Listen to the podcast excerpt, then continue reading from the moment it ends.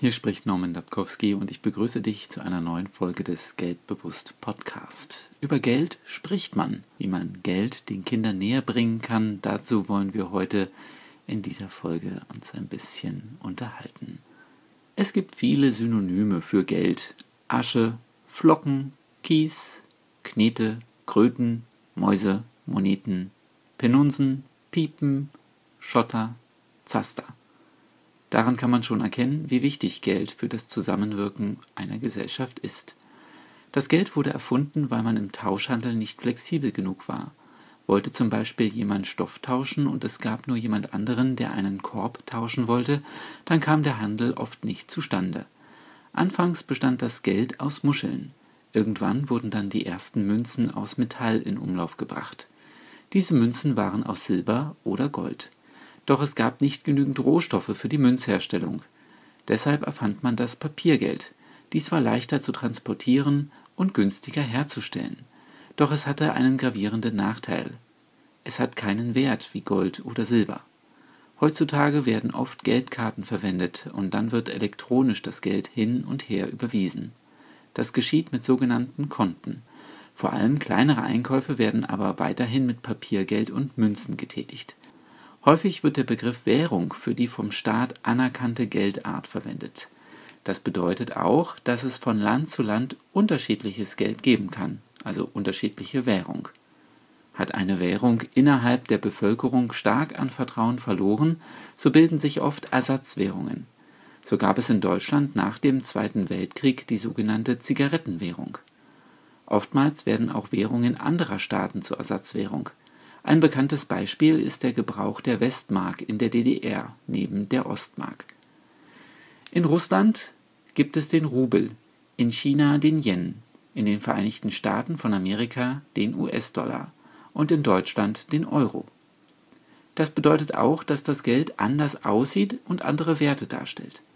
Deshalb wird für den Tausch von Währungen ein sogenannter Wechselkurs festgelegt durch diesen Wechselkurs kann es dazu kommen, dass man mehr Geld oder weniger Geld erhält, wenn man das Geld in eine andere Währung umtauscht. Nur durch den Wert ist jedoch kein Rückschluss auf die Kaufkraft möglich. Es kann sein, dass durch einen Umtausch in eine andere Währung zwar zunächst mehr Geld zur Verfügung steht, ob mit diesem Geld jedoch auch Ware in höherem Wert gekauft werden kann, ist fraglich. Um Kindern Geld zu erklären, bietet sich in allererster Linie an, sie an dem Ablauf des Kaufens und Verkaufens teilhaben zu lassen. Das heißt, ihnen den Ablauf des Bezahlens an der Supermarktkasse zu erklären, sie mitzunehmen, wenn Geld von der Bank abgehoben wird, ihnen die Möglichkeit zu geben, mit Taschengeld zu hantieren und so weiter und so fort. Über Geld spricht man nicht. Diesen Satz haben wir als Kinder alle irgendwann mal gehört. Und bei vielen von uns wirkt er noch bis heute nach. Und so ist es auch kein Wunder, dass die meisten Kinder nicht wissen, was ihre Eltern verdienen. Das Schweigen über Geldangelegenheiten ist hierzulande über verschiedene Bevölkerungsgruppen und Geschlechter hinweg verbreitet. Dabei müssen doch nicht immer gleich alle Geheimnisse verraten werden. Man kann auch über Geld reden, indem man Erfahrungen teilt. In den Vereinigten Staaten von Amerika plaudern die Bürger ungeniert über monatliche Lohnzahlungen und Gratifikationen – auch über finanziellen Erfolg wird jenseits des Atlantiks gern gesprochen und zudem wird er auch gern gezeigt. Damit Kinder ohne Hemmungen mit dem Thema Geld umgehen, sollten wir also beginnen, über Geld zu sprechen. Wir sollten über Anschaffungen sprechen, über das zur Verfügung stehende Budget, warum wir etwas nicht kaufen oder auch wie wir das Geld für eine bestimmte Sache beschaffen können. Eine schöne Idee, um Kinder zum Thema Sparen zu animieren, ihnen zugleich das Aufteilen auf Geldtöpfe beizubringen und sie für das Nachdenken über eine Ausgabe zu sensibilisieren, sind Traumalben und Traumdosen. Traumalben sind so etwas wie Malhefte, in die die Kinder ihre Wünsche aufmalen können, Bilder aus Zeitschriften und Katalogen ausschneiden und einkleben können. Die Traumalben begleiten die Kinder oft über eine längere Zeit. Dabei ergeben sich natürlich auch Veränderungen. Seiten werden vielleicht herausgerissen oder überklebt, denn mit zunehmendem Alter entstehen neue Träume und damit neue Wünsche. Um Geld zur Seite zu legen für die Erfüllung von Träumen und Wünschen, empfehle ich die Nutzung von Traumdosen. Das sind leere Konservendosen, die umgebastelt werden und auf denen dann eine bildliche Darstellung des Traumes bzw. Wunsches aufgebracht wird. Alles Geld, was das Kind bekommt, soll dann je zur Hälfte in eine Spaßdose und eine Traumdose hineingesteckt werden. Sinn ist, dass das Kind zum einen Geld zur freien Verfügung hat, aber andererseits auch Geld langfristig spart, zur Verwirklichung eines Traumes oder Wunsches.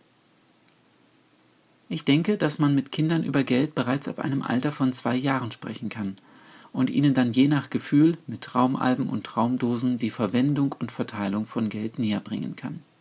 Vielleicht auch, wenn sie ein bisschen älter sind. Wenn du Kinder hast und nicht weißt, wie du sie an das Thema Geld heranführen kannst, dann nutze die Hinweise aus dieser Podcast-Folge und mache die ersten kleinen Schritte.